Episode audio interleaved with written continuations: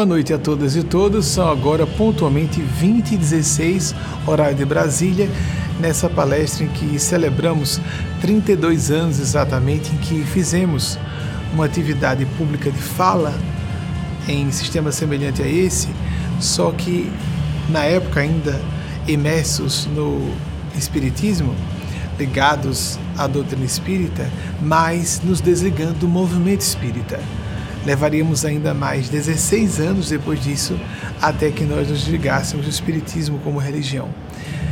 Embora, com todo respeito, aquelas e aqueles que compreendam que o Espiritismo seja religião válida, ou o catolicismo, ou todas as diversas linhas protestantes, eu não acho muito correto chamar de evangélicos, porque todos nós seguimos os evangelhos de Jesus. Mas é vernacular, nós temos que aceitar o que, o que se torna popular e constrói uma série de significados e aplicações novas, uma semântica diferente para as palavras e nós temos que acatar apenas.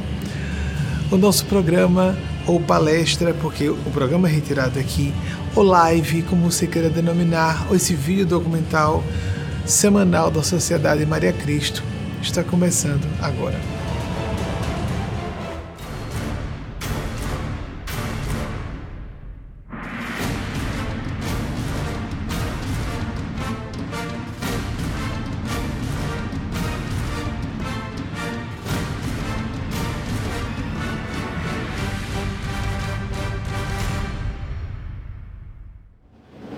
Como nos é mais habitual, segundo o nosso método, vamos começar logo com a pergunta de vocês que foi selecionada por nossa equipe de apoio antes de iniciarmos essa nossa live e eu vou ler junto com vocês agora. Cássia Silene, Fortaleza, Ceará.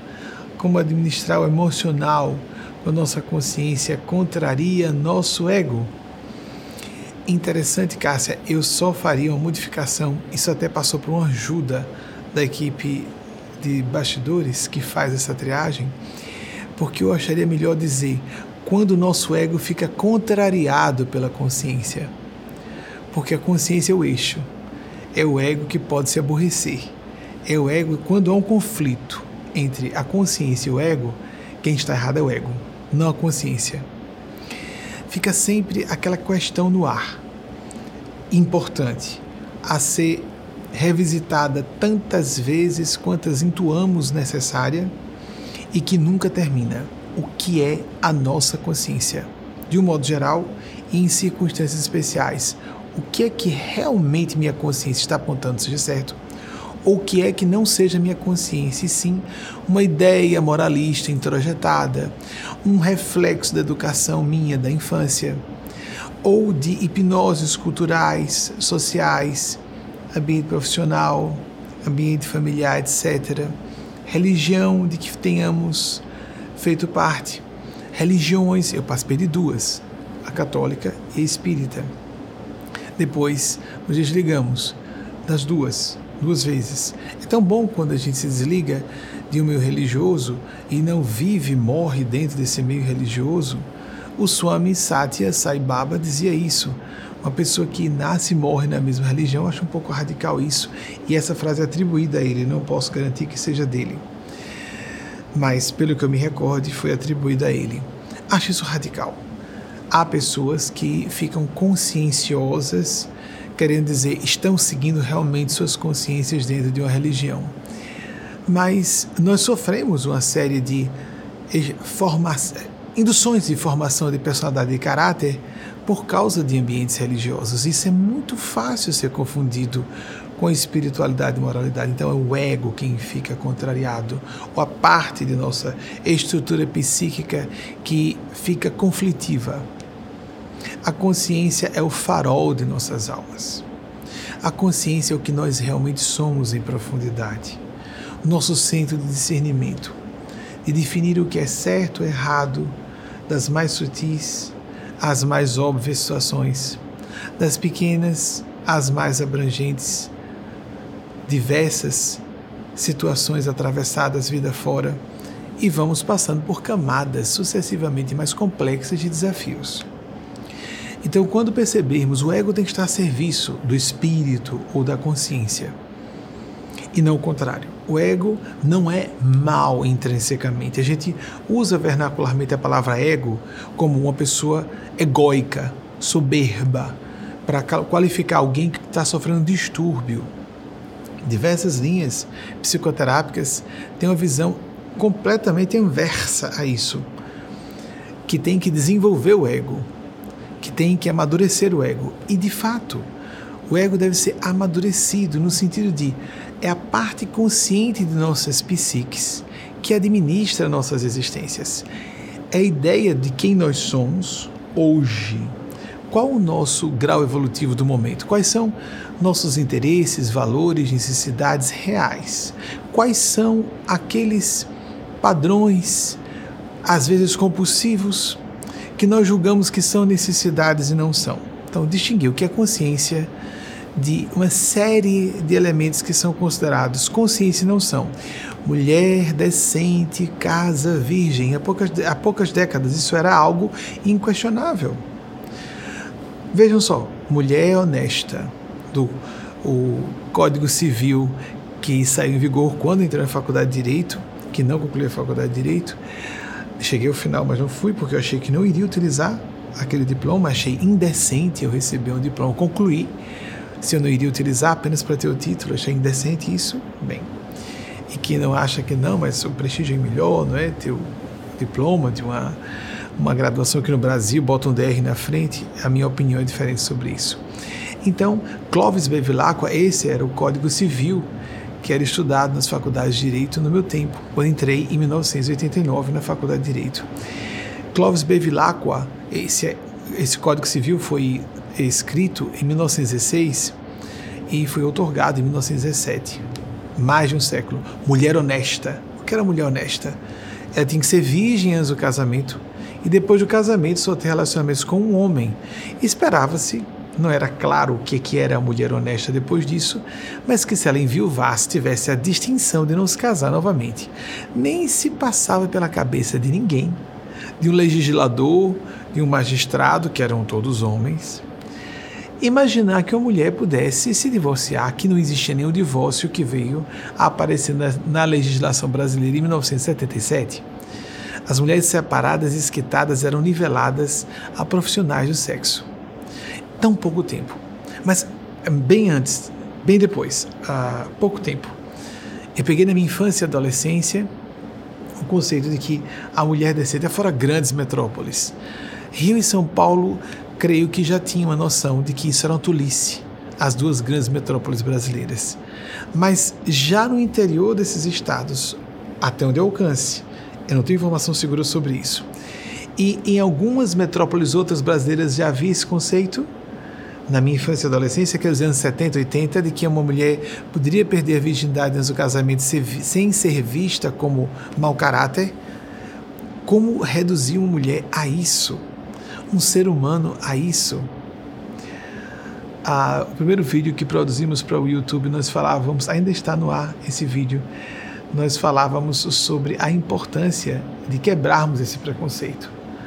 Porque o objetivo da garantia da virgindade feminina era manter a linha patrilinear de transmissão de posses, de patrimônio, para um homem ter certeza em épocas recuadas se estava passando seu patrimônio para filhos biológicos dele. Então tinha que haver uma garantia muito forte de que a mulher não havia copulado com outro homem e ele não passasse seu patrimônio para filho biológico de outro homem.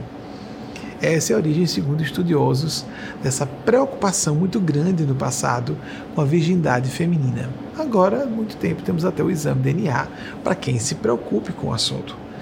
Porque há pessoas que adotam filhos de outras pessoas no sentido formal ou adotam pelo coração. As famílias, as configurações familiares modernas são bem complexas. E às vezes um padrasto ou uma madrasta, a palavra é pejada de tom negativo, não é? Há padrastos e madrastas que são muito melhores pais e mães do que os pais e mães biológicos, biológicas. Não é verdade? Isso é tão comum hoje nas configurações modernas familiares. Hoje não há estatística que tenha alcance, mas percebemos empiricamente, no dia a dia, notamos que mais ou menos da classe média para cima, onde há uma maior sintonia com a modernidade. É uma pena a gente dizer isso, porque o Brasil sofre tanta injustiça socioeconômica que algumas pessoas em classes menos favorecidas mantêm casamentos por problemas financeiros graves e não porque queiram ficar casados, casadas. E nós percebemos que dificilmente uma criança chega, ultrapassa os 10 anos de idade morando com o pai e a mãe biológicos. É muito frequente isso. É um assunto a se levantar estatisticamente. É possível que haja isso disponível. Desconheço, não é minha área de interesse, demografia, mas é um assunto importante. Nós percebemos que as pessoas têm o direito de se divorciarem sem dúvida, não podemos questionar entre adultos e adultas só se formos procurados, procuradas, mesmo se formos familiares. Não obstante, creia que porque vivemos uma época de muita castração e opressão sobre a maneira das mulheres, nesse campo de submissão à figura masculina, eu veja hoje, é minha opinião, um excesso de uh, postura descartável, de coisificação de si mesmo da sacralidade do matrimônio e posso dizer isso como homem casado com outro homem. Estou casado há 15 anos. Sofremos crises, fizemos um ensaio de um divórcio há quatro anos e voltamos atrás. Porque o quanto pudermos manter compromissos familiares, amicais, conjugais, de espiritualidade, eu falei há pouco, começamos a ter, comecei a questionar, me desligar do espiritismo com religião em 1991 em 4 de fevereiro de 92, 32 anos hoje, resolvi fazer algo intermediário, pelo espírito de responsabilidade e compromisso com causas ideais. Devagar. Estarmos abertos à mudança sem pressa. Eugênia Spazio, guia espiritual, fala muito sobre isso. Vejam que lema interessante de vida. Em prece, sem pressa. Ou sem pressa, em prece. Meditar. Ponderar. Até que a situação fique tão clara que se nós não tomarmos aquela medida, nós vamos nos sentir irresponsáveis. Uma boa medida de sabermos se estamos seguindo nossa consciência ou não é. Isso é minha responsabilidade, porque fica vago, né? O que é consciência então? Meu espírito de responsabilidade, o que eu considero meu dever? Em vários âmbitos. Ser autossuficiente financeiramente como adulto, como adulta, ser responsável por filhos e filhas em idade infanto-juvenil, ser responsável no cumprimento dos meus deveres profissionais, acadêmicos, há uma série de deveres. Existe o espírito dever e o dever se manifesta em vários departamentos de nossas vidas. Mas há um central, o dever de consciência, ser decente, ser correto, correta. Procurar o máximo possível ser um amigo honesto, uma amiga honesta, uma pessoa de, de fato. De fato interessante, né? de fato uma pessoa de fato responsável com o bem comum, focada em fazer o bem, prestar serviços para o bem comum em qualquer âmbito ou escala de influência de suas vidas. Estamos realmente com a intenção de fazer o bem? Ou apenas está em postos de prestígio, de visibilidade, que nos deem poder, posses, melhores chances no mercado do sexo ou do casamento. Essa agenda oculta é muito comum e às vezes a pessoa não oculta nem de si nem de terceiros. Será que nós estamos. Isso não é santidade ou virtude excepcional. Querer fazer o bem, ser útil. Se uma pessoa não tem satisfação em ser útil, fazer o bem, tem uma deformidade psicológico-moral, uma deformidade grave. Ela pode ser psicopata por exemplo. É claro que a pessoa que coloca o ideal acima do benefício pessoal, isso sim é raro. Antes de pensar, sim, me sinto bem em fazer o bem, ser útil às pessoas, mas primeiro eu vou cuidar da minha carreira, minha vida financeira, meu prestígio, minha segurança, o poder. Depois, minha vida conjugal, familiar. Depois, o que sobrar de tempo, e se der, eu faço o bem comum.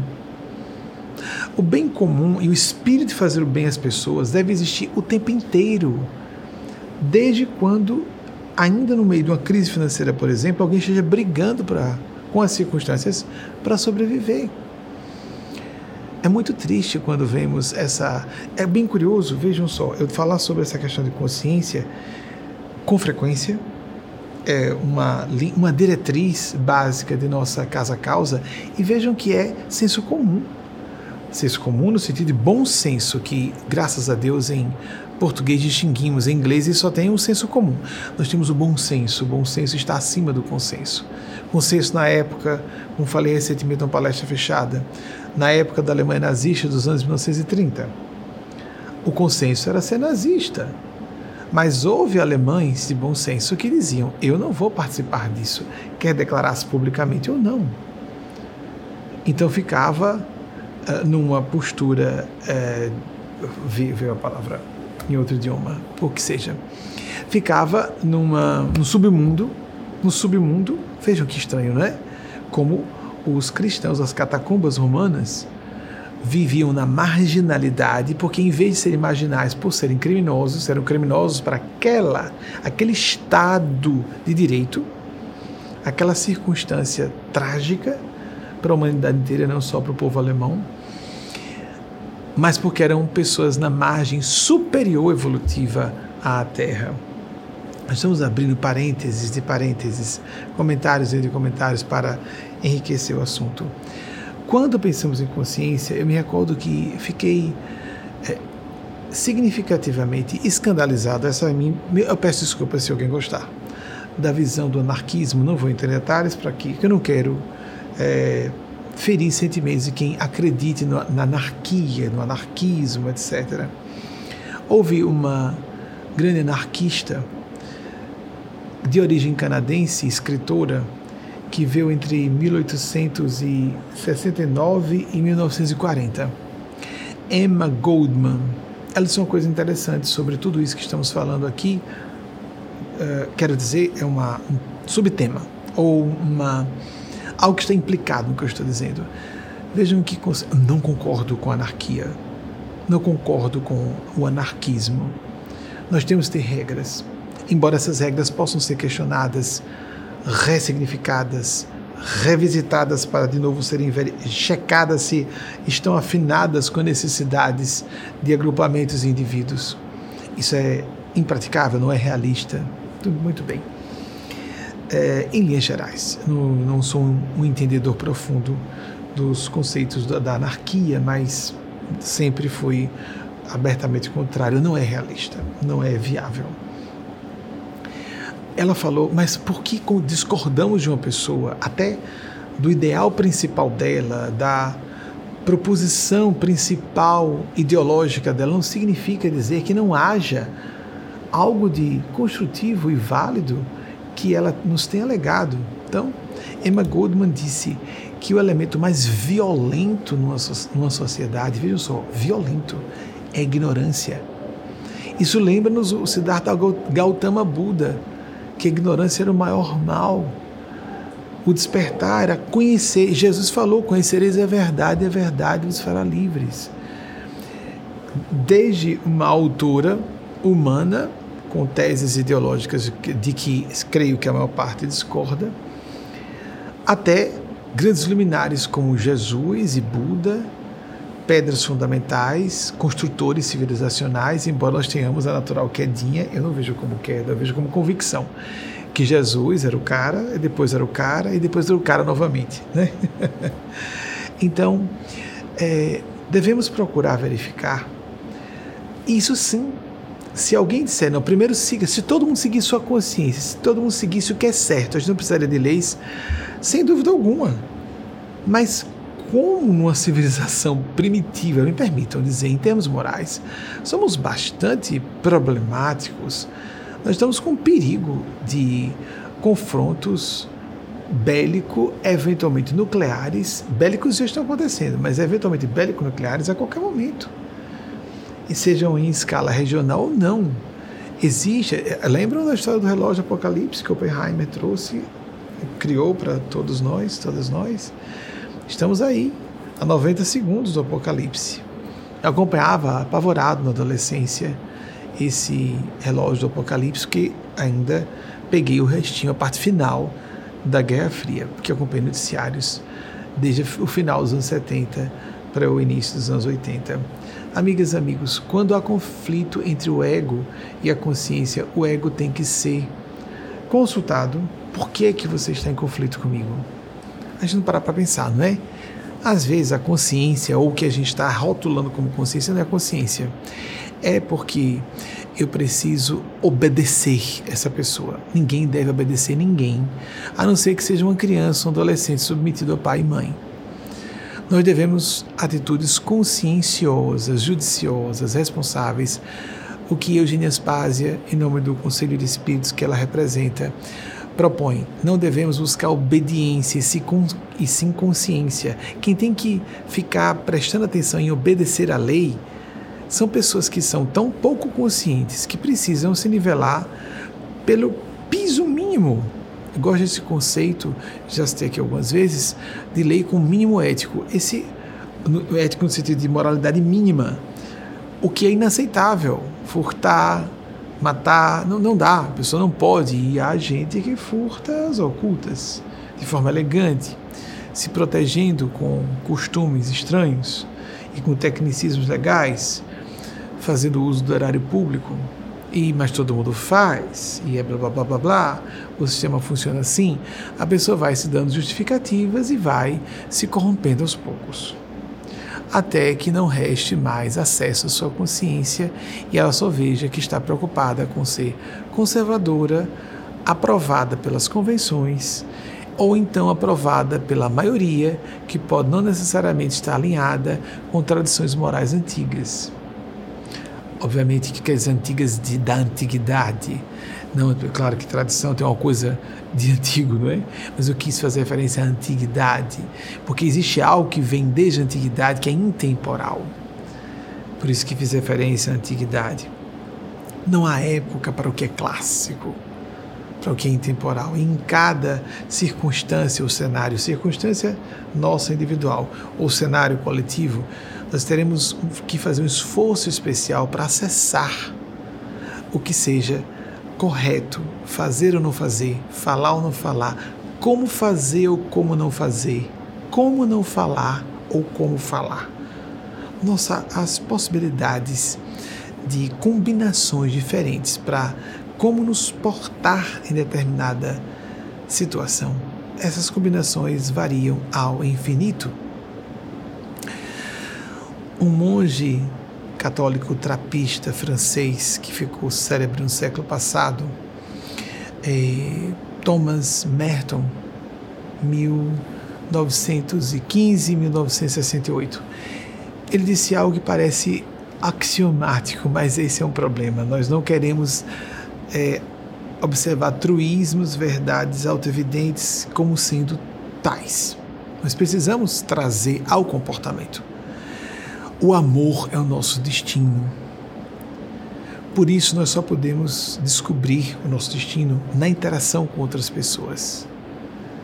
Simples, lindo, difícil de aplicar.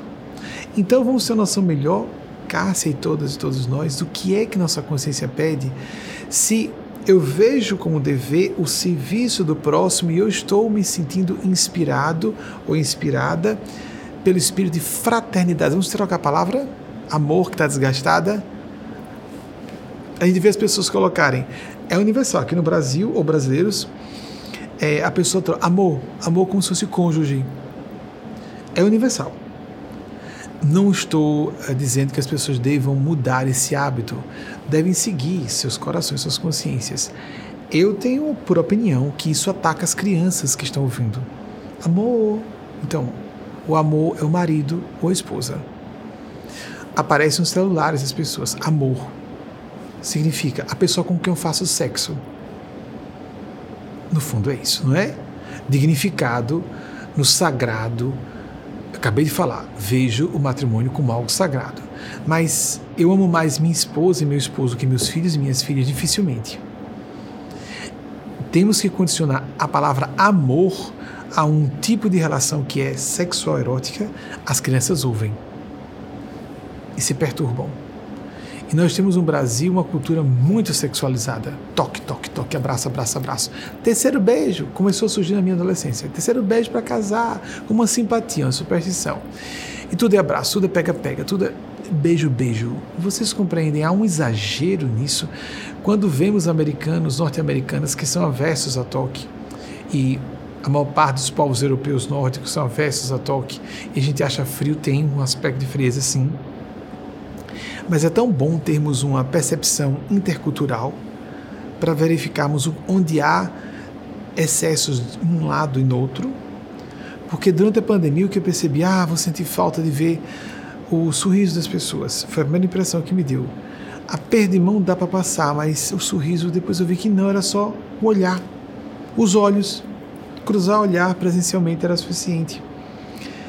Mas aí nós justificamos, aperta, aperta, beija, beija, não é? As mulheres podem se beijar, os homens não. Eu sei, as mulheres têm muito mais expressão de fisicidade no afeto. Freud precisa ser revisitado. É impressionante como a sexualidade rege a vida das pessoas sem que elas notem. Sem que elas notem. Os hormônios vão desaparecendo e estabelecendo impérios sobre o nosso comportamento, pensamento e sentimentos, hormônios sexuais, quero dizer. E as pessoas começam, algumas, as que tiverem maturidade ou amadurecerem com o corpo. Nossa, aquilo ali uh, parece que eu estava sendo regido sem perceber ou regida sem notar por impulsos sexuais. Mulheres que se rivalizam entre si perdem a amizade de uma irmã, de uma amiga por disputas de homens. É triste isso, não é? Homens que vão para uma carreira para conseguirem mulheres mais top no mercado do casamento mistura esse mercado casamento com mercado sexo muitas vezes. Não estou estabelecendo regras absolutas, mas você, eu creio que qualquer pessoa ligeiramente esclarecida, esclarecida e perceptiva nota o que eu estou dizendo. Isso é infeliz. Então, como essa ideia de uh, beijo na boca e demonstrações de afeto dos pais na frente das crianças. Aí as crianças vendo um beijo na boca, bobagem, mas todo casal faz isso. Criancinhas pequenas acham repugnante beijo na boca. E se elas veem o pai e a mãe sendo afetuosos, se beijam na boca, mesmo que seja só um selinho. Ah, mas eu não fiz beijo de língua, dei um selinho. E digo, amor, meu amor, amo você, ou um te amo, te amo, te amo. E a criança fica vendo aquilo ali. Eu não sou amado, eu não sou amada. Porque nem meu pai nem minha mãe fazem isso comigo, nem eu quero fazer. E ainda acho repugnante. Por exemplo, sem os hormônios, a criança fica. Que nojo! Ah, cuspe! Não é? Vocês lembram disso? Nem se falava de saliva. Ah, que nojo! Eca, como se fala na nossa região. Em inglês fala, ew, uh, ah, que grosseiro, sabe? faça-se outro lugar, procure um quarto, se fala inglês, procure um quarto. Nossa, que triste. Esse protesto começou a aparecer. Nos Estados Unidos, os filmes antigos vocês podem observar, ainda existe o vício de mães beijarem criancinhas com selinhos, os filhinhos na boca. E os pais beijavam com selinho as meninas. Me chamou muito a atenção quando ainda era comum isso, eu achava estranho. Primeiro, porque é falta de higiene. E depois, porque tem conotações eróticas, pode ter, pode ter conotações eróticas, mas muito mais importante, bombardeia a autoestima de meninos. Porque o pai, que é um referencial normalmente para os meninos, era muito afetuoso com as meninas e até hoje nós vemos isso. Papai abraça, beija a menininha e o papai não abraçava nem beijava os menininhos, desde sempre criança, bebê, adolescente. Aí depois os filhos adultos não têm mais essa naturalidade de beijar, abraçar pais que não foram condicionados a isso, não foram acostumados a isso. Mas nos Estados Unidos havia esse vício.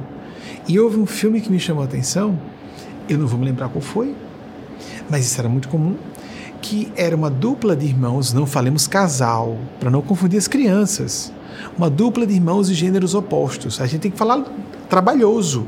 É melhor ter o trabalho de falar. Eu tenho uma dupla de filhos dos dois gêneros, um de cada gênero. Ah, se quiser um casal, não, não são um casal. Não são um casal, são um filho e uma filha, eles não são um casal. Ah, mas é uma forma de dizer, não confundamos as crianças. Eram duas criancinhas que dormiam no mesmo quarto. Sendo crianças não é problema. Se ficarem adolescentes, deve se separar devem se separar as crianças, os adolescentes. Mas eram criancinhas. A mãe chegou, se despediu dos dois, deu um selinho nos lábios de cada um. O pai chegou, deu um selinho na filha e um chauzinho para o filho. Que mensagem é essa para uma criança? Eu sou menos amável porque eu sou homem. Meu pai me ama menos porque eu sou homem. Eu tenho o defeito de ser homem. Se eu fosse mulher, seria mais bem tratado. É simples assim. É simples assim. Homens somos condicionados desde o berço, geração sobre geração. Eu não estou fazendo acusação indireta a ninguém. Geração sobre geração. Somos condicionados a buscar sucesso e poder. E mulheres a serem amadas. E às vezes confundem ser amadas com casamento, sexo e qual o homem certo que vão casar, com quem vão casar definir carreira e ascensão social por meio do casamento. A maior parte das mulheres de hoje acha isso repulsivo. Mas surgiu uma nova onda de mulheres que querem ser sustentadas. A imprensa estourou. Que tristeza, isso não é empoderamento feminino. Ou dizer, observem, às vezes em álbuns de artistas. Recentemente, Wagner, meu esposo, vejam, somos um casal de pessoas do mesmo gênero. Eu sou gay, Wagner não. Wagner é bissexual. E eis que ele comentando: Nossa, uma cantora, nós estávamos ouvindo uma cantora lírica cantando Laquemé de Bizet, acho que é de Bizet. Gosto muito dessa peça, que é um dueto de duas vozes femininas. Mas no álbum, disse, veja Wagner, a moça estava de, de costas para o fotógrafo, no álbum, no álbum, de costas, com as costas todas nuas até a coluna lombar quase à altura das nádegas. Era uma roupa de gala, mas ela estava completamente nua, dos ombros, o, o vestido era todo aberto, dos ombros até quase as nádegas. E ela, com um olhar provocativo, eu disse: Veja, parece o início de uma cena de um filme pornográfico. Precisa disso. Ele imediatamente falou. E os homens sempre aparecem alinhados, de terno, de smoking, por que, que as mulheres, para serem valorizadas, precisam tirar roupa ou parecerem seminuas? Isso é empoderamento feminino? Ou será degradação, coisificação, objetificação? Eu sou um objeto. Ou então, o que é lindo é para ser mostrado. A primeira mulher que tirou a roupa no cinema brasileiro disse isso. Sempre gostei de ficar nua. O que é lindo é para ser mostrado. Tem muita coisa linda a se mostrar caráter, inteligência, simpatia, virtude, proficiência profissional, acadêmica e até a beleza física, com elegância, com charme, com sensualidade. Quanto mais escondido estiver, mais provocativa a mulher fica. Se ela mostra tudo, princípio da sedução. O mistério desaparece, a graça some. É uma estupidez tão grande que nem para os fins que a pessoa está focando os seus fins não são atingidos de provocar um maior poder de sedução. Ela está se vulgarizando, reduzindo seu valor diante de outras pessoas. E às vezes despertando ódio de outras mulheres. Inveja, tristeza daquelas que não são mais jovens ou não estão em forma. Tristeza, raiva de homens que se sentem atraídos e sabem que ela não quer oferecer aquilo para eles, só quer provocar. Mas é um terror. Nós não percebemos a pessoa está se fazendo um foco, um para-raio de ódio. Ah, que bobagem deste preconceito. Preconceito é quando estamos atacando a dignidade de alguém. Não quando estamos atacando a nossa própria dignidade. Isso é um valor errado. Existem princípios intemporais de dignidade. Preconceito é o que ataca a dignidade das pessoas. E essa pessoa está sendo atacada por ela própria, por ideias erradas. Quanta tristeza, não é? Nessa época de confusão, eu me recordo que, noutra situação, um amigo disse: O que é isso? As pessoas estão parecendo mais agressivas no trânsito, mais distraídas, menos responsáveis em vários sentidos. Eu disse: é uma época de desesperação e de perda de referenciais morais. Toda época de transição civilizacional é assim. E sobre isso, vamos nos reportar a um ilustre homem do século XVIII mas que teve uma vida muito longeva para a época extraordinário, isso, extraordinariamente longevo, o segundo presidente dos Estados Unidos, John Adams, 1735-1826. Vejam o que ele disse: consciência, ego. Pessoas que botam o ego na frente da consciência são desonestas. Ele comentou: acreditar que todo mundo é honesto é uma loucura. Lógico, além de ingenuidade e estupidez, eu gostei de dizer logo: é loucura, é loucura. Mas crer que todo mundo seja desonesto é pior. Que interessante, não é? Uma figura ilustre que foi dos pais fundadores dos Estados Unidos, foi um grande referencial de democracia para o mundo inteiro, apesar dessas crises políticas sérias, uma extrema-direita problemática nos Estados Unidos. Isso aconteceu no Brasil. Há quem diga nos Estados Unidos que nós somos um exemplo para eles, um referencial, e não o contrário, a nossa democracia, que nós agimos de forma diferente com o nosso equivalente.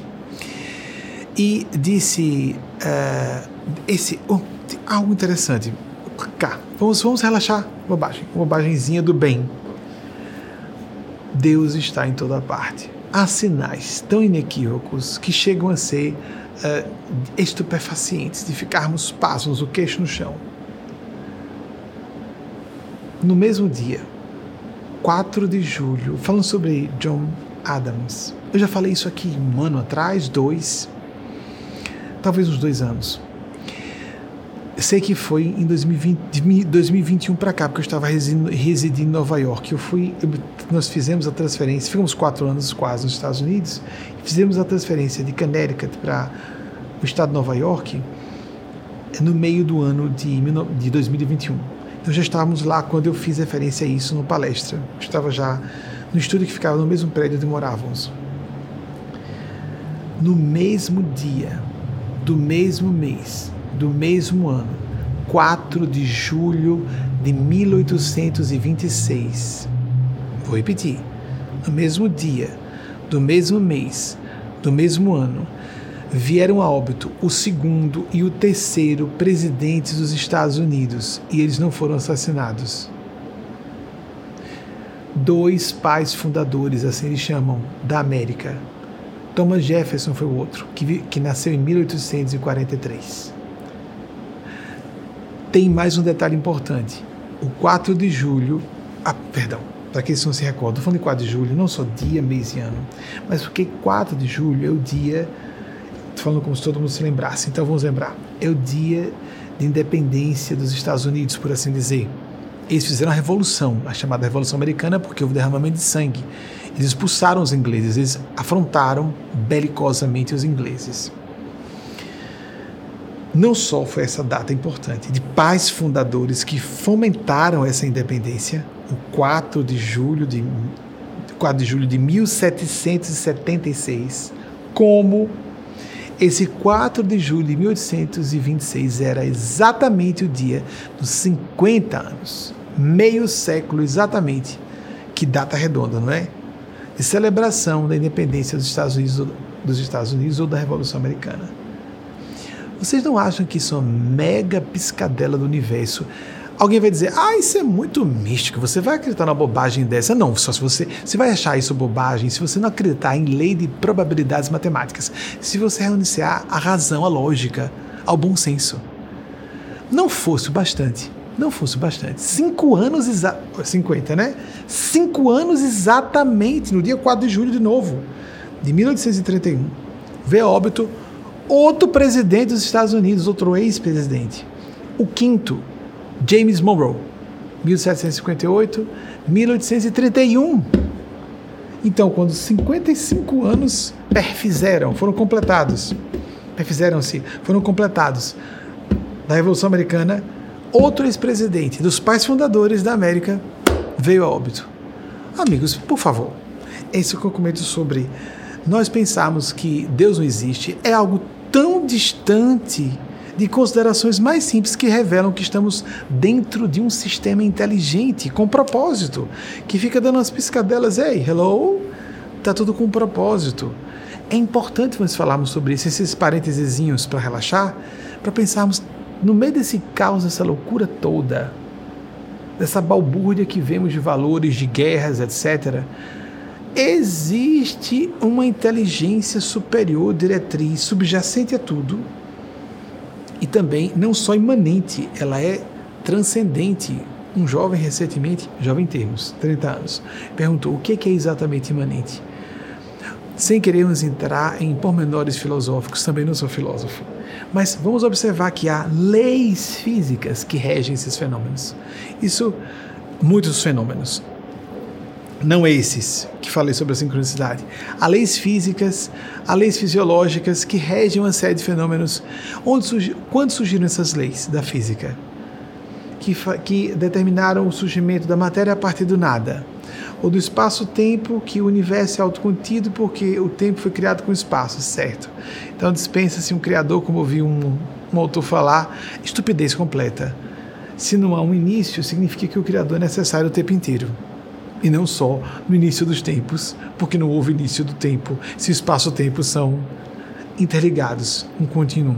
Espaço, tempo, matéria, energia são uma coisa só num certo nível profundo, são profundamente interrelacionados, ou entidades interrelacionadas. A matéria e a energia é fácil compreender, não é?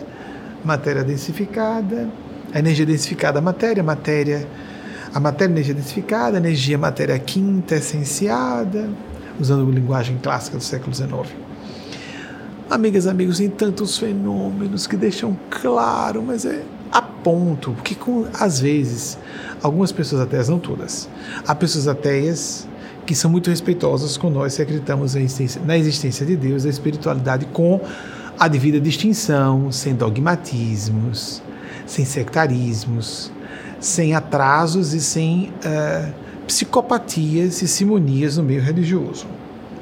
Mas pessoas ateias ou indivíduos ateus conscienciosos nos respeitam mas há quem julgue, até os de, vamos dizer, com menor inteligência, esclarecimento e informação, julgue que pessoas que querem espiritualidade são ou supersticiosas, ou têm inteligência medíocre, ou são pouco cultas. Então, deixa eu dar uma resposta a essas pessoas. Nós julgamos que vocês têm um distúrbio cognitivo. Porque é óbvio demais que tem que haver um propósito, há um propósito em tudo que vemos e uma causa. Simples assim. E a ideia é dizer, não, mas é porque não temos ciência que alcance. Enquanto percebemos que a ciência mais avança e mais descobre mistérios, se você acompanha o noticiário sobre astrofísica, por exemplo, só, só para falar da astrofísica, é, é, bem divertido. Acabamos descobrindo uma coisa que não podia acontecer, mais uma novidade. Não sabíamos que isso poderia existir. É, pois é, a todo momento a ciência se refuta. A ciência não pode tratar de assuntos que fogem ao seu espectro realidades profundas, uma realidade com inicial maiúscula. Grandes cientistas, grandes cientistas, sob maneira os físicos do século passado, se criaram toda essa forma diferente de ver, ver o mundo que temos. Estou falando do prisma científico, tanto da física, do, da astrofísica, a relativística de Albert Einstein, como a física quântica, com o seu máximo expoente Niels Bohr, da escola de Copenhague, ambos os grupos são de pessoas que creem em Deus. Albert Einstein chamava de o velho. E os físicos da física quântica foram de uma finesse de fazer imbricações sobre maneira Heisenberg, Karl, Werner Karl Heisenberg, fazendo imbricações e outros seguiram. Temos um deles encarnado ainda, Fritjof Capra, não do status de um Heisenberg, mas Vários autores falam sobre isso. As associações, o próprio Oppenheimer falou sobre isso. As associações profundas que existem entre as tradições espirituais do Oriente, por exemplo, e as assertivas, que puderam ser feitas a partir de observações laboratoriais de comportamento de subpartículas atômicas. Tem tanto mistério indicando, indicando claramente que estamos mergulhados num mar de informação e inteligência. Que a pessoa dizer que não existe Deus, peraí, Deus está muito longe. Antes disso, há tantos fenômenos inexplicáveis e quanto mais estudamos, mais vemos que são inexplicáveis mesmo. aquela visão cartesiana de física do século 17, 18. Gente, isso já foi por terra. A física cartesiana e newtoniana, como Friedrich Capra fez um trabalho magnífico disso a partir de outros estudiosos como Thomas Kuhn, que publicou o seu Estrutura das Revoluções Científicas de 1962. Nós estamos lendo essas coisas, história da ciência, ou ficamos presos a algumas ciências onde há mais redu são redutos de mais ateus e ateias. Porque eles ficam se lendo entre si, todo mundo cria aquela hipnose. É uma hipnose cultural, nós somos seres humanos, antes de ser cientistas. Não, mas quanto mais inteligente a pessoa, mais ela é ateia. Não, tem gente muito inteligente, genial, que não é ateia. É uma crença, nós respeitamos. Mas temos que falar publicamente isso porque não era de desesperação como a nossa, e de confusão de referenciais morais, e de falta de propósito a viver. As pessoas se ah, intoxicando de psicofármacos, embora psicofármacos sejam necessários em muitas ocasiões, enquanto as pessoas ficam cínicas e dizem realmente vamos desistir, a humanidade está à beira da sexta grande extinção em massa da vida no planeta. Não vai haver uma extinção completa da vida. Nós, seres humanos, é que seremos as espécies extintas, potencialmente. Nessa época em que, ao falar que o ateísmo é a única solução para pessoas inteligentes e esclarecidas, isso simplesmente é uma mentira. Perdoem dizer. Mas é um fato. Não se sustenta. Não é a única alternativa. É uma crença. É uma opção de crença. Há muitas evidências de que existe um princípio inteligente, muito inteligente, super inteligente, em eventos comezinhos do dia a dia. E a pessoa mesmo assim prefere crer que não existe. Ok, tudo bem, legal, sua crença. Agora, dizer isso para adolescentes e jovens, da pompa e circunstância de alguns catedráticos. Eu sou inteligente e culto demais para crer. Para crendices, nós também não somos afeitos a crendices, nem simpatias, nem superstições, nem estamos a favor de impérios religiosos com outras intenções, criminosos. Isso é óbvio. Vamos ser um pouco mais profundos e profundas. E sei, estou falando a ateus e ateias que me acompanham, que nos acompanham aqui, a mim e aos guias que eu represento. Respeito a opinião dessas pessoas. Um dos, um dos meus entes queridos dessa encarnação especiais foi meu avô materno.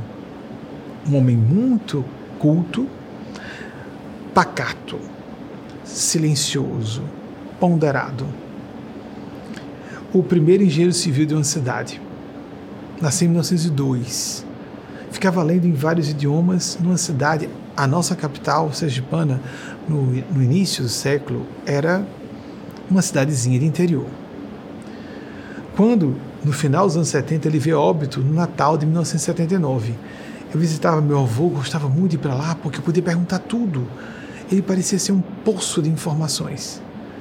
Tudo que eu perguntava, ele tinha resposta. E às vezes chegava lá, ele recebia Times. A Time, perdão, a revista Time. Chegava com atraso. Imagine, num ambiente de incultura, homem lendo sozinho a Time. E não tinha com quem conversar. Sobre nada. Um certo dia ele estava lendo sobre geopolítica. Repito, nesse ano eu fiz nove anos no final do ano. E eu perguntei a ele é, o que que estava lendo, que idioma era. Ele disse inglês. Aí você está entendendo? Porque eu tentei ler, cheguei próximo dele, não consegui ler e perguntei: o que é isso? Ele é inglês. É, o senhor está entendendo? Ele riu, abafado, e fez um aceno que sim. Então, vovô, eu chamava de você. Você pode traduzir? Aí ele disse: Meu filho, ainda que eu traduzisse, você não ia entender. É lógico, eram assuntos de geopolítica, pelo que eu me recorde. A ideia geral do que ele me passou. Eu me senti tão estúpido, tão estúpido. Ele não teve intenção. Meu avô deu vários sinais para mim nessas conversas que tivemos até meus nove anos de idade que, de que ele era ateu. Pode não ser, mas ele me deu várias evidências de que era ateu. Uma visão científica, racionalista, materialista e por isso negadora da religião, que se opunha à religião, que se polarizava em relação à religião. E ele nunca tocou nesse assunto abertamente comigo, porque eu era criança e tinha formação religiosa católica. O respeito aos sentimentos de uma criança, e depois de um adolescente, e depois de um adulto, que pode se desesperar, já que isso aqui é um caos, a gente só vai sofrer, para que viver? Gatilho para suicídio e outros distúrbios mentais, ou viciações, ou para tendências criminógenas serem estimuladas. É muito óbvio isso. A espiritualidade ajuda a frear maus comportamentos, sem dúvida alguma. E a boa religião também. Eu não sou radical contra religiões formais. Há pessoas de bem em religiões formais que não são radicais, assim como ateus e ateus que não são radicais, que aceitam religiões, espiritualidade, etc. Amigas, amigos, então, diante de tudo que eu estou falando, tudo muito sério, né? Denso demais, eu gosto do que disse um autor russo, escritor russo. Se não me engano, ele é médico. Estou com dúvida agora. Anton Chekhov, 1860-1904. Ele disse: Olhem só que interessante. Eu partilho profundamente disso. Não há nada mais feio, nada ofensivo, nem nada mais deprimente do que banalidades. No sentido não delas intrinsecamente falando, mas de a pessoa se deixar gerenciar, referenciar, ter como filosofia de vida assuntos ou prioridades fúteis, ou mesmo de grande inversão moral. E diante, Cássia, dessa sua fala sobre consciência ego, vamos colocar a fraternidade no nível especial, misericórdia. Um dos grandes doutores da igreja foi Dr. Angélicos Tomás de Aquino, estudado até hoje em escolas de teologia de feição católica, que viveu entre 1225 e 1274. Ele passou por uma experiência de quase morte e disse: Tudo que eu escrevi, esqueçam. E passou o último ano de sua vida só em trabalhos braçais. Esqueçam tudo que disse, está tudo errado que que fez? O cristianismo, partir daí, lê Tomás de Aquino e tenta segui-lo ao pé da letra. Cruzes, como seres humanos somos. Não só a Igreja Católica, seres humanos. O que diz Tomás de Aquino sobre a misericórdia? Misericórdia sem espírito de justiça, sem a justiça, é mãe de todas as dissoluções. Solução moral, devassidões justiça sem misericórdia é crueldade. Se não colocarmos amor, consciência no ego, operacional, é o centro de liberação operacional do nosso dia a dia. Vamos usar a razão para justificar nossas, nossos caprichos e dizer que eu tenho que ter razão de qualquer forma e eu não posso ter a culpa de ter sido tão injusto ou ingrato com aquela pessoa. Será? Ou injusto ou ingrata? Adianta se proteger de uma atitude injusta e ingrata, aumentando a injustiça e ingratidão, a pessoa começa a enlouquecer, alienar-se. E a gente percebe na atitude dela que ela está progressivamente mais louca. Progressivamente mais louca. No falar, que é uma forma de agir. É tão fácil se calar, não é? Há grandes atitudes, há grandes realizações que acontecem apenas no campo do falar em público. Martin Luther King Jr., que sacrificou sua vida publicamente. Existe aquele falar que contradiz no dia a dia, mas o falar que é uma glorificação da pessoa ao expor até sua vida à morte para defender o ideal.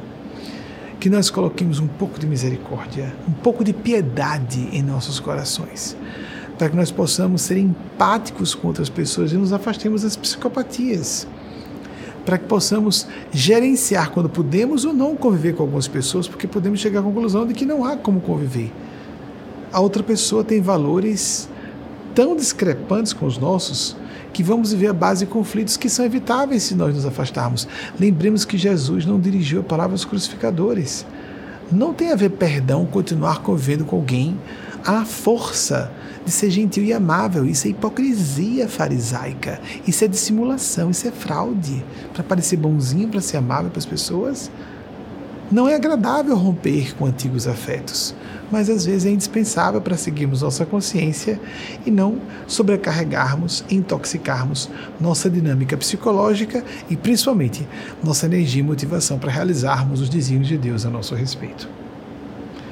Nós vamos a um breve intervalo e retornamos, para quem está acompanhando ao vivo, e retornamos com as pesquisas que foram levadas a cabo na semana passada e que não houve tempo de equipe terminar de checar os dados e passar para outra equipe que produz os slides e depois para o que a equipe já conseguiu fazer das informações que eu apresentei na palestra de hoje, porque como tudo é ao vivo, a equipe tem que ter um tempo de fazer, às vezes não dá. Então é perfeitamente esperável que aconteçam essas uh, essa falta de tempo para que isso seja feito com critério e não haja erros de checagem de informações.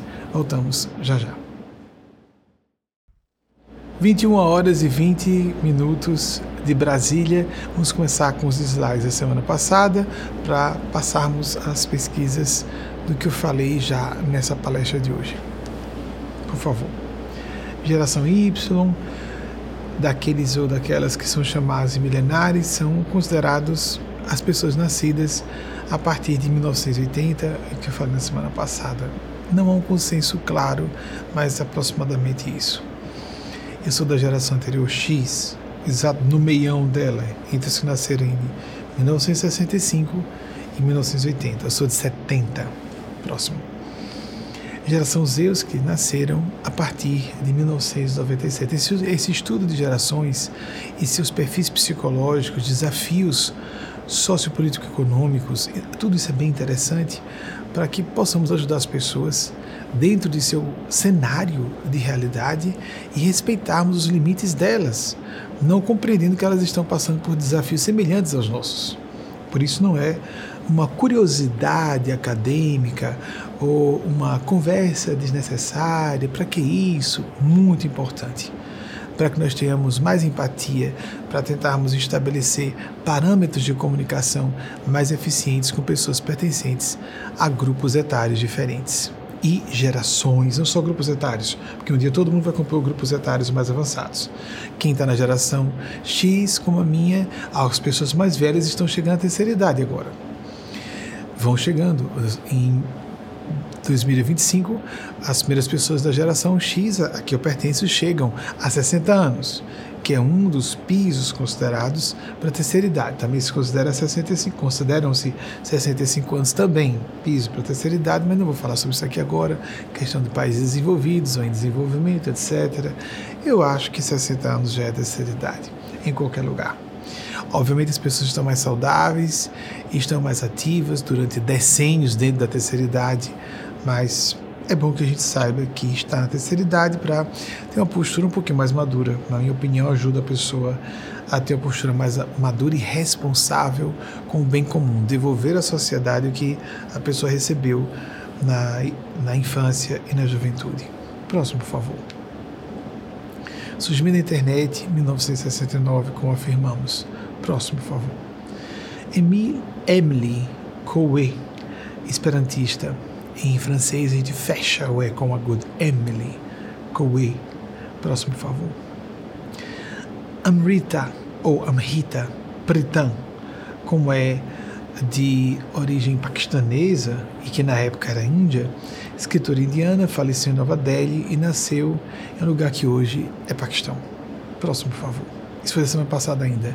Ludwig Wittgenstein, grande filósofo, um dos gênios do século passado, morreu na Inglaterra e obteve nacionalidade inglesa. Ele era austríaco. Isso foi o que não foi possível pesquisar semana passada. Tem mais alguma coisa semana passada? Já passamos para essa semana. Divórcio aparece na legislação brasileira, isso já é dessa semana, em 1977. Próximo, por favor. Tom Smerton, francês, de 1915 a 1968, monge trapista da, do catolicismo. Próximo, por favor. John Adams, o segundo presidente dos Estados Unidos, que nasceu em 1735 e veio óbito em 4 de julho de 1826, e ele é considerado um dos pais fundadores dos Estados Unidos. às vezes falam de fundadores, às vezes são eh, não só os fundadores, mas a ideia de os grandes líderes de origem. Bem, eu gosto muito da ideia de pais fundadores. Próximo, por favor. Dia da Declaração, isso é uma, uma data muito conhecida da história universal, inclusive, não só da história norte-americana, dia da celebração da independência dos Estados Unidos, é bem o marco da Revolução Americana, 4 de julho de 1776. Até hoje, o 4 de julho é bastante celebrado lá, um dos poucos feriados norte-americanos. Por favor, próximo. Thomas Jefferson, a equipe me disse que eu falei 1843. É claro que ele não podia ter nascido no século XIX e morrer na década, duas décadas atrás para trás. Então foi 1743 e falaram que eu disse 1843 e veio óbito em 4 de julho, o mesmo dia, 4 de julho de 1826, o mesmo dia de morte, dia, mês e ano de John Adams, no mesmo dia da independência, da celebração da independência americana, da Revolução Americana no mesmo dia em que se completavam 50 anos, o primeiro cinquentenário. Vejam, isso pode ser dito como mera coincidência, esse rótulo. Como se fosse. Isso é grosseiro, é intelectualmente medíocre, isso é óbvio, não é? Quem quiser pensar diferente, arranje razões para isso. Um dos pais fundadores dos Estados Unidos da América, terceiro presidente dos Estados Unidos. Próximo, por favor. James Moore ele foi criador da doutrina Monroe, Mon, desculpe, Monroe, Monroe, James Monroe, criador da, criador da doutrina Monroe, de que é uma América, se não me engano, eu posso estar enganado, mas é o que eu me recordo. Uma América para os americanos, mas assim os americanos seriam responsáveis por defender todas as Américas, não é? E estabelecer um império sobre todas as Américas. Lá atrás já havia essa agenda. Hoje governam subliminarmente o mundo, não é? Graças a Deus, cada vez menos, porque o poder está se pulverizando, está havendo uma polarização geopolítica importante e perigosa concomitantemente. É um paradoxo, não é? É importante que haja pluralidade nas, nos centros de poder, não haver hegemonia, mas só que haver vários centros, essa polarização do poder gera conflitos. Nós estamos vendo isso gravemente nos últimos anos e nesse ano a coisa está recrudescendo bastante, seriamente. Pelo que me recordo, ele foi o criador da doutrina Monroe, essa América para os americanos, com a responsabilidade deles como nossos protetores. 1758 e veio a óbito no mesmo 4 de julho, só que apenas cinco anos depois do óbito dos outros dois. Depois de um quinquen, é, perdão, primeiro cinquentenário, depois do primeiro meio século e um quinquênio depois, 55 anos. O primeiro lustro após, após ou quinquênio, primeira meia década após as primeiras cinco décadas após o primeiro meio século. Um dos pais fundadores dos Estados Unidos também. Próximo, por favor. Fridtjof Capra, que está encarnado, pelo que me recordo, ele é de 1939. Fridtjof Capra. Vocês checam isso depois, por favor? Seguinte, por favor. Ele é autor de vários, vários livros impressionantes para ajudarem esses, essas obras as pessoas terem uma visão sobre física e espiritualidade clássica sobre maneira oriental, sobre maneira o hinduísmo, a visão de hinduístas é bem interessante, os Vedas, do Bhagavad Gita e as imbricações com as conclusões a que a física moderna chegou, a física de subpartículas do infinitamente pequeno. Tal da física, ponto de mutação sobremaneira são os que eu recomendaria mais enfaticamente. Anton Chekhov, 1860 a 1904, escritor russo e médico. Eu não tinha segurança sobre ele ser médico próximo, por favor. Como foi? Como viveu pouco, não é? Lamentavelmente. Esses homens sempre a gente espera, e mulheres especiais que citamos aqui, que vivam longamente para oferecerem contribuições importantes, para deixar um legado de valor para nossa para a posteridade, para as gerações posteriores. Próximo, por favor. Emma Goldman, amigas, amigos, eu falei que ela era, isso foi uma falha minha mesmo, que ela era canadense. Não, ela morreu no Canadá. Ela não era canadense. Não tem como, né? Para quem julga que eu esteja sempre impecável na memória, vocês estão vendo, né? Volta e meia se atrapalha. Era lituana, nasceu em 1869 e veio a óbito no Canadá, e não canadense, como eu disse aqui. 1940, escritora e anarquista. Mais alguma pesquisa de hoje? Não, então, pelo menos não que a equipe tenha conseguido uh, terminar a checagem dos dados e passado para outra equipe de produção de slides. Nós vamos encerrar a nossa atividade de reflexões, de partilha de experiências, de provocação de pesquisas e de reflexões íntimas. De parar a pessoa para não querer estar com a razão, isso é muito adolescente no sentido negativo. Adolescentes que não são assim. Onde está a razão? Nós falamos com frequência isso a pedido dos nossos instrutores e instrutoras espirituais. Se não está na minha doutrina religiosa, está errado, é pecador, é desviado, é desviada. Nossa, isso é tão primário. Olha, isso é tão atrasado que a gente nem pode começar a conversar com essa pessoa. Essa arrogância, essa pretensão de superioridade de uma religião sobre outra, de um agrupamento ideológico sobre outro, temos que buscar focar o bem comum, fazer o bem, prestar serviços ao bem comum, ainda que para poucas pessoas, sempre em todas, todos os setores de nossas existências. Vamos encerrar nossa live, nossa conferência, palestra, base para o nosso programa TV atualmente. Hoje no seu 32º aniversário de falas livres, sem vigilância, de doutrinadores e enquadradores, permitam o neologismo, pessoas que querem nos encaixotar em sistemas fechados de ideias. Isso aconteceu quando estava com 21 anos, há 32 anos. 4 de fevereiro de 1992. Nesse 4 de fevereiro eu fui salvo de uma crise otite, 21 anos antes quando eu tinha meses de reencarnado, 4 de fevereiro de 1971.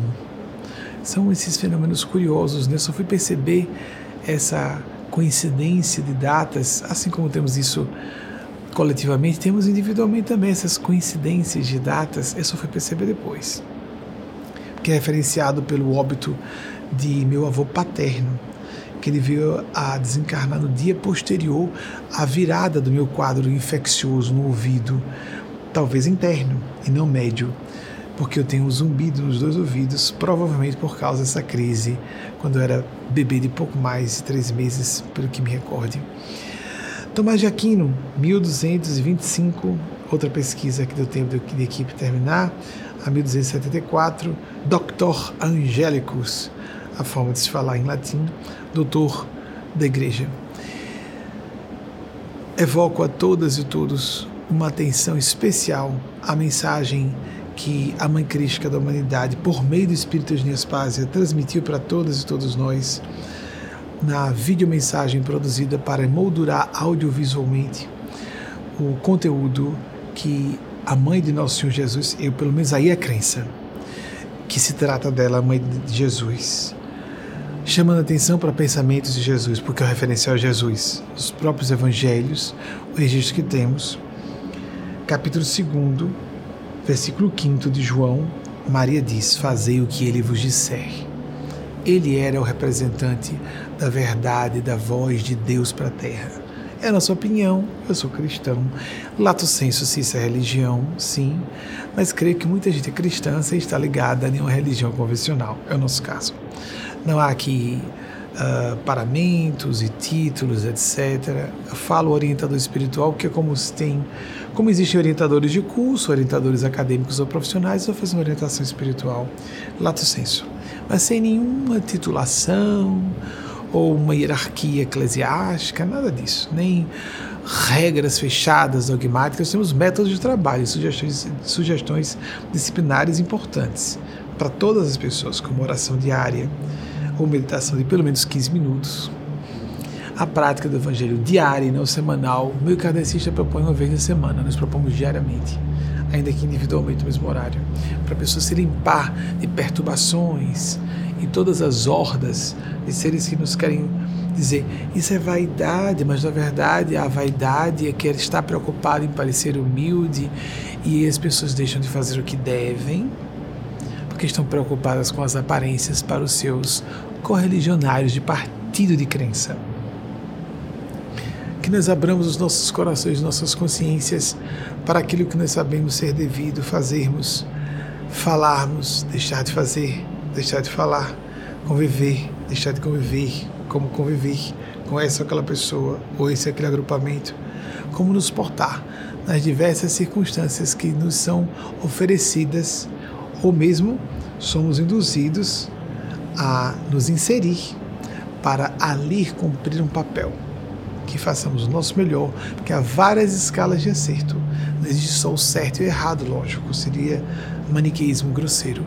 Só em situações muito emblemáticas tem um sim ou um não muito claros. Mas, de ordinário, nós temos escalas ao infinito de acerto e graus que descem cada vez mais tenebrosos de erro. Que nós procuremos acertar mais e errar menos.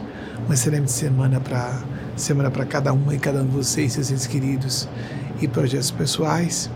Assim seja, assim façamos por merecer. Até o próximo domingo, se a Divina Providência autorizar. E segue-se agora a mensagem que a Mãe Crítica da Humanidade trouxe pelas mãos do Espírito de Espásia para todas e todos nós refletirmos em forma de videomensagem.